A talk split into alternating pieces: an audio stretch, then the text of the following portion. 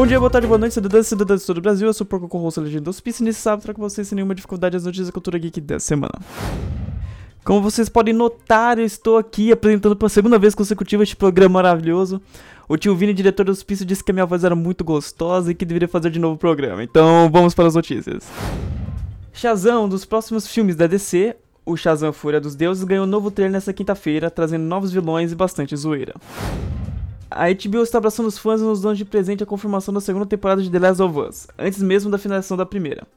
A informação chegou por meio das redes sociais da produção e confirmou o sucesso da adaptação da HBO. Com o primeiro episódio, The Last of Us se tornou a segunda maior estreia da HBO desde 2010. O piloto da série teve 4,7 milhões de espectadores entre os canais da HBO e o streaming HBO Max.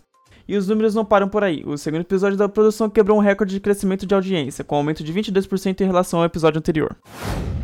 As séries esquecidas do rolê, Patrulha do Destino e Titãs foram canceladas após quatro temporadas. Ambas as produções serão encerradas com quatro temporadas.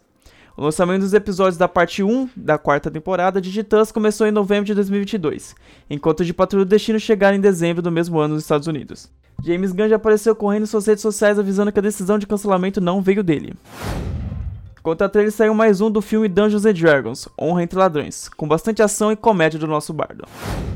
Adult Swim rompeu com Justin Rowland, criador do Rick and Morty, pois Rowland está sendo acusado de violência doméstica, disse Mary Moore, vice-presidente da comunicação da Adult Swim, em um comunicado divulgado pela THR. E as notícias não param por aí, já que Adult Swim já disse que Rick and Morty ainda assim continuará. O fato engraçado disso é que as vozes originais tanto do Rick e tanto do Morty vinham de apenas um dublador, o dito cujo Justin Roiland. Ainda não se sabe quem serão as novas vozes.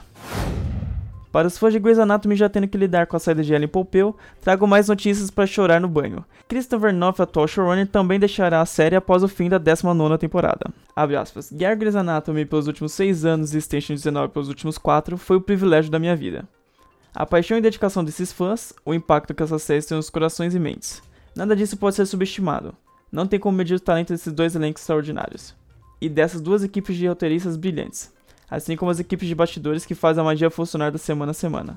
Fecha aspas. Então é isso, galerinha. Essas foram as notícias da semana extremamente turbulentes, com dano no cu e gritaria. Até o próximo bom dia.